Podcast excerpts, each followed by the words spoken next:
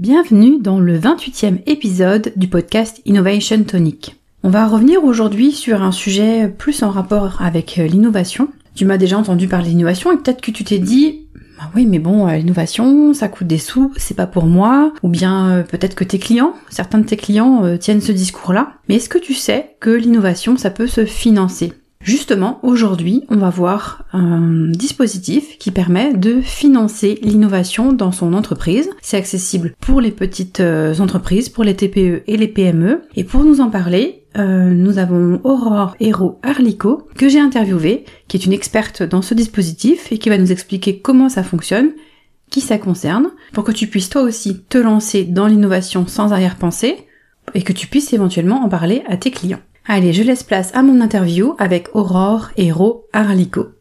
Salut Aurore Salut Marie-Laure Comment vas-tu? Super, top ah bah écoute, je suis super ravie de t'accueillir sur le podcast pour cette deuxième interview. Oui, merci pour ton invitation dans ton podcast. Bah écoute, je me suis rendu compte que j'aimais beaucoup ce, format d'interview, donc euh, je suis super contente de le faire aujourd'hui avec toi. Alors euh, pour euh, notre public, notre audience, euh, ben, Aurore et moi, on se connaît depuis à peu près six mois. Et on s'est rencontrés euh, par LinkedIn. On a participé toutes les deux à un challenge qui s'appelle euh, le Refer Challenge. Et comme on était toutes les deux, toutes les deux dans l'innovation, on a, on a fait connaissance, on a sympathisé. Et puis j'ai trouvé tout naturel d'inviter Aurore sur le podcast parce qu'elle a une expertise qui est complémentaire à la mienne. Et comme ça, elle va pouvoir vous en faire profiter. Merci pour cette intro, Marie-Laure. Mais je t'en prie. Alors, est-ce que tu peux, Aurore, euh, donc tu t'appelles Aurore Héros, est-ce que tu peux te présenter, euh, nous parler de ton parcours professionnel et de ton activité actuelle? Oui. Alors, euh, je suis issue d'une filière scientifique en informatique et je me suis spécialisée pendant presque sept années dans le financement de la recherche et du développement, ce qu'on appelle communément la R&D, et de l'innovation pour les PME et les grands groupes. Donc aujourd'hui, je les accompagne dans leur processus d'innovation en leur apportant des outils, des méthodes et un regard extérieur à leur projet. Ok, alors justement, l'innovation, euh, sujet qui nous relie, euh, j'en avais déjà parlé dans les tout premiers épisodes, j'avais donné ma propre définition de l'innovation. Est-ce que tu peux nous donner la tienne? Parce que c'est un sujet quand même euh, qui est, très sensible, puisque d'une personne à l'autre, on ne le perçoit pas de la même manière, on n'a pas la même définition. Donc, est-ce que tu peux nous donner ta définition de l'innovation et pourquoi tu utilises celle-là? Mais carrément.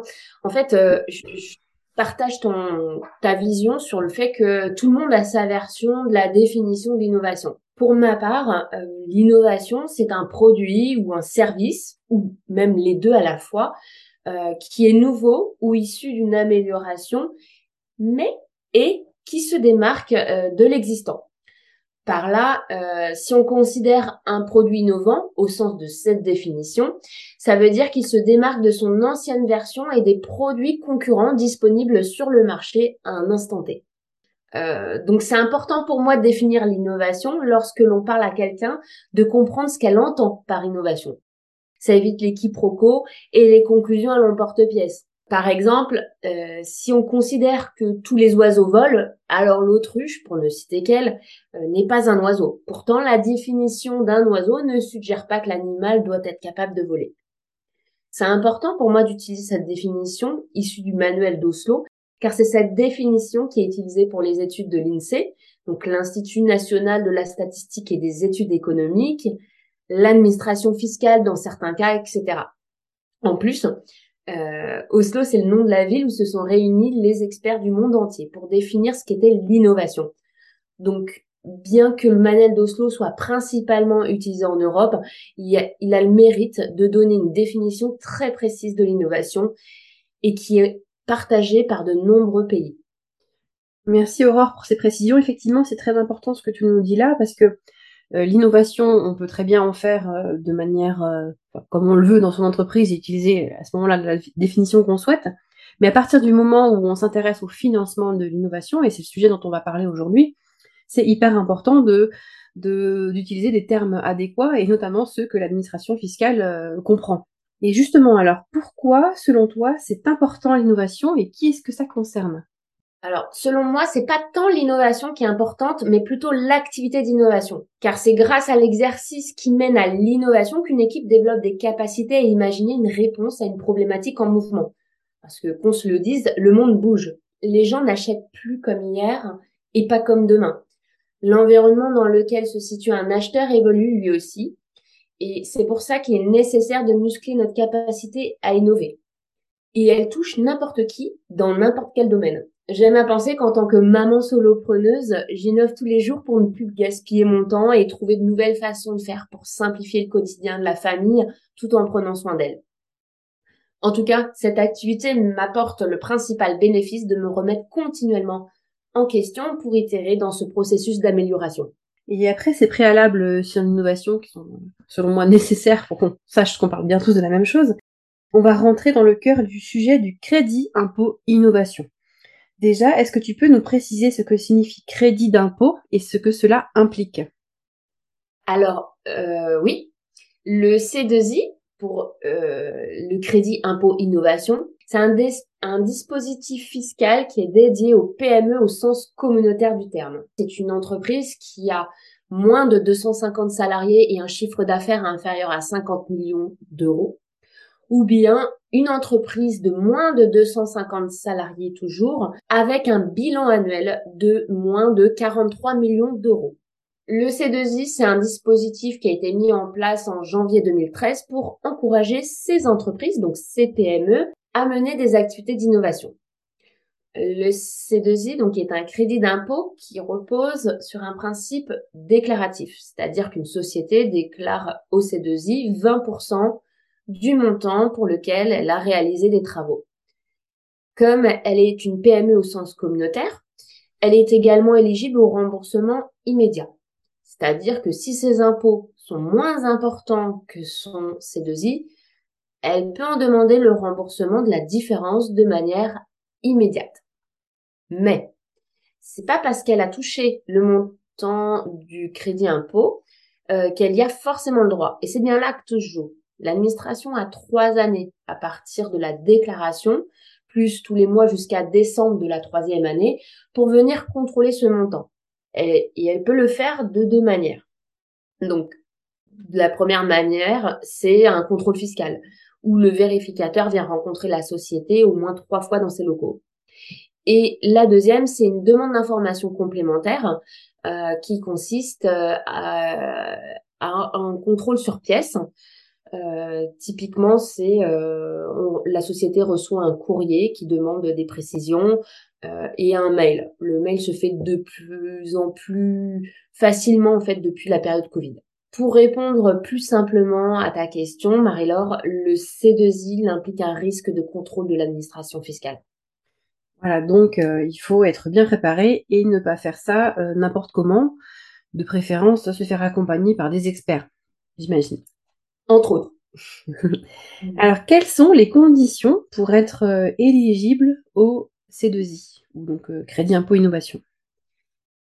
Alors, pour être euh, éligible au Crédit Impôt Innovation, il faut d'abord être une PME au sens communautaire du terme, avoir de l'impôt sur les sociétés ou de l'impôt sur le revenu, donc de l'IS ou de l'IR, et réaliser des activités d'innovation. En ce sens, développer un nouveau produit sur le marché qui se démarque des produits déjà présents sur au moins un des quatre plans euh, suivants, donc la fonctionnalité, la technique, l'ergonomie ou l'éco-conception. D'accord. Alors j'avoue que je connaissais pas, euh, enfin je connaissais de nom hein, le crédit impôt innovation avant que, avant qu'on en discute ensemble, mais je connaissais, je connaissais plutôt le, le crédit impôt recherche dont on entend quand même plus souvent parler. Est-ce que tu peux nous expliquer euh, la différence entre les deux? Alors oui, la différence, enfin selon moi, je peux l'aborder déjà sous le spectre de l'objectif de ces dispositifs. En fait, il y a vraiment une différence sur l'objectif des dispositifs. L'un vise à soutenir les sociétés dans leurs efforts de recherche et donc euh, en ce sens, on va identifier ces activités de R&D en fonction de leur capacité à lever des verrous. Donc le CIR, il est dédié aux sociétés menant des travaux de R&D avec une équipe euh, diplômée en ce sens. Et le montant de CIR s'élève à 30% des dépenses éligibles non plafonnées. Tandis que l'autre, le crédit impôt innovation, vise à soutenir les PME dans leurs efforts d'innovation. Et dans ce cas, on identifie les activités de prototypage de nouveaux produits ou installation pilote de nouveaux produits. Donc ici, excite l'innovation de procédés, de commercialisation ou l'innovation organisationnelle décrite dans le manuel d'Oslo. Seule l'innovation de produit est éligible et euh, le montant du crédit impôt innovation s'élève à 20% de ses dépenses éligibles et plafonné à 80 000 euros par an. Merci Aurore pour ces précisions et c'est d'autant plus intéressant qu'il y a souvent des confusions euh, dans l'esprit du, grand public entre euh, la R&D et l'innovation. Donc on voit bien la différence justement là dans ce que tu viens de nous expliquer. Donc au niveau du crédit d'impôt, c'est aussi bien bien différencié et bien marqué. Est-ce que tu peux nous donner les éléments qui constituent la demande euh, de crédit d'impôt innovation? Euh, bah c'est, assez simple en fait. La demande, elle est constituée uniquement des formulaires déclaratifs puisque le C2I repose sur le principe déclaratif. Par contre, en cas de contrôle, la société devra fournir un dossier justificatif comprenant deux parties. La première qui est une partie économique qui montre comment le crédit d'impôt a été calculé grâce aux éléments tels que les fiches de paie, les suivis temps, etc. Et deuxièmement, dans une partie technique qui justifie donc que le projet répond bien aux critères d'éligibilité du crédit impôt innovation qui comprend notamment une analyse de marché bien détaillée. D'accord. Et quels sont les postes de dépenses euh, concernés par cette demande? Alors, les postes de dépenses euh, sont euh, les dépenses de personnel, les dotations amortissements des matériels achetés pour le projet, euh, les frais de fonctionnement qui sont calculés à partir de ces premiers, c'est euh, ils représentent donc 75% des des dotations amortissements des matériels plus 43% des frais de personnel. Il y a aussi les dotations amortissements euh, des frais de brevet, donc la prise et la maintenance des brevets, les dépenses de défense des brevets, mais aussi euh, les factures des organismes agréés. Donc là, c'est important de dire qu'il faut vraiment que la sous-traitance euh, soit agréée au dispositif de crédit impôt innovation, parce qu'il y a aussi des entreprises qui sont agréées au dispositif CIR. Et donc, si on déclare du crédit impôt innovation, il faut que l'entreprise sous-traitante soit agréée au titre du C2I. À toutes ces dépenses, on, additionne et euh, on plafonne ces dépenses à 400 000 euros puisque le C2I est, euh, est plafonné. Après ce, plafonnement, on déduit à la fois les subventions perçues pour le projet par la société, mais aussi de ses sous-traitants et euh, les honoraires de conseil euh, pour l'obtention du crédit d'impôt innovation, c'est-à-dire euh, les factures de, des, sociétés de conseil qui, qui permettent d'aider à calculer le crédit d'impôt ou à identifier l'éligibilité des projets. D'accord, hein. effectivement décrit comme ça, ça peut paraître à la fois simple et compliqué, mais j'imagine que ça va au-delà. Il y a certainement des, des spécificités à respecter pour que le dossier ait des chances d'être accepté. Alors oui, euh, assez généralement, pour qu'un dossier ait les meilleures chances d'être accepté, il faut collectionner les indicateurs d'innovation de la société et du projet. Par exemple, pour illustrer ce propos, si une société déclare pour 80 000 euros de crédit d'impôt innovation tous les ans et que son site web ne reflète pas sa capacité d'innovation, euh, assez naturellement, il va être difficile de, au vérificateur de croire que la société est en mesure de produire la dite innovation. Il faut vraiment se placer euh, à la place d'un vérificateur qui, euh, son premier réflexe va être de taper le nom de la société et puis de, de, de jeter un œil sur le site web de la société. Euh, de plus, ce dossier doit respecter le format attendu par l'administration, c'est-à-dire ne pas faire 20 pages ou plus, être compléter au fur et à mesure que les travaux avancent dans l'année, contenir des preuves des travaux, c'est-à-dire des rapports de test par exemple, et une preuve de la volumétrie déclarée pour ces travaux, avec donc les suivis temps. Pour que ce soit un peu plus simple, j'ai rassemblé le template de l'administration pour le dossier justificatif et préparé de nouveaux templates pour aider tes auditeurs à consolider leur dossier. Donc je t'ai donné euh, le lien. Ok, c'est super, merci beaucoup euh, pour, euh, pour les auditeurs, sachant qu'effectivement, ça peut euh, soit les concerner eux directement, hein, soit concerner leurs clients. Donc, euh, n'hésitez pas à aller regarder le lien. Alors, je vais le mettre dans la description de l'épisode pour que vous puissiez le, le télécharger.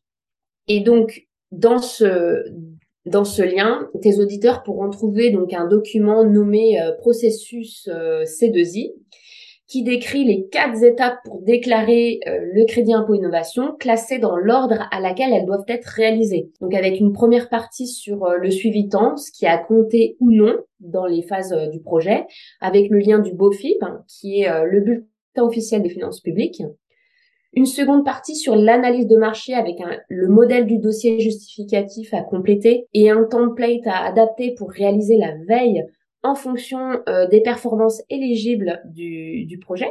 Une troisième partie sur la documentation avec la liste des documents acceptés par l'administration euh, pour justifier des travaux.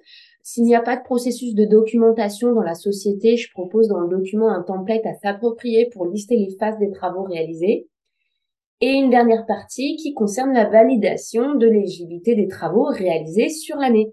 Super, ben merci pour tout ce travail euh, que tu fais économiser euh, aux personnes qui utiliseront le document parce que c'est euh, ce n'est pas rien. Et peux-tu nous expliquer maintenant quel est le process pour faire la demande du coup de crédit impôt innovation? Oui, alors pour en faire la demande, il suffit de compléter le CERFA 2069-A-SD dont la première partie est dédiée aux dépenses de recherche. Il ne faut pas s'étonner, c'est un, un, un document dédié euh, au, crédit impôt recherche, mais dans le quatrième encadré, dans l'encadré 4, euh, est destiné donc à la déclaration des dépenses d'innovation. Pour en demander le remboursement immédiat, il suffit de compléter le formulaire 2572-SD. Même s'il n'est pas demandé au moment du dépôt, il convient d'avoir déjà constitué le dossier justificatif.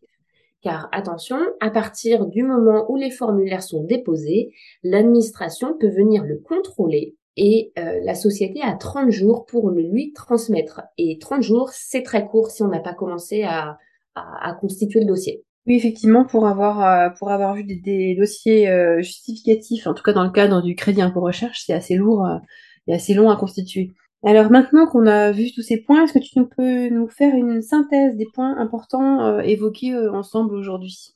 Alors assez généralement, euh, l'innovation, selon moi, concerne tout le monde. Toutefois, l'innovation éligible au crédit impôt, innovation ne représente qu'une petite partie de l'innovation telle qu'elle est définie dans le manuel d'Oslo. J'aimerais dire à tes auditeurs qu'attention au contrôle parce que du, du, du, crédit impôt innovation parce que un remboursement du crédit d'impôt innovation euh, ne veut pas dire acceptation et que surtout le dossier justificatif est une pierre angulaire de la validation d'un dossier. Et, euh, et, je rappelle à tes auditeurs que euh, qu'ils pourront trouver en lien les templates à remplir pour déclarer leur crédit impôt innovation. En cadeau, super. Euh, bon, évidemment, si tu parles de ces sujets, euh, c'est euh, parce que tu es une experte de la question. Qu'est-ce que tu proposes, toi, de ton côté, comme accompagnement à tes clients?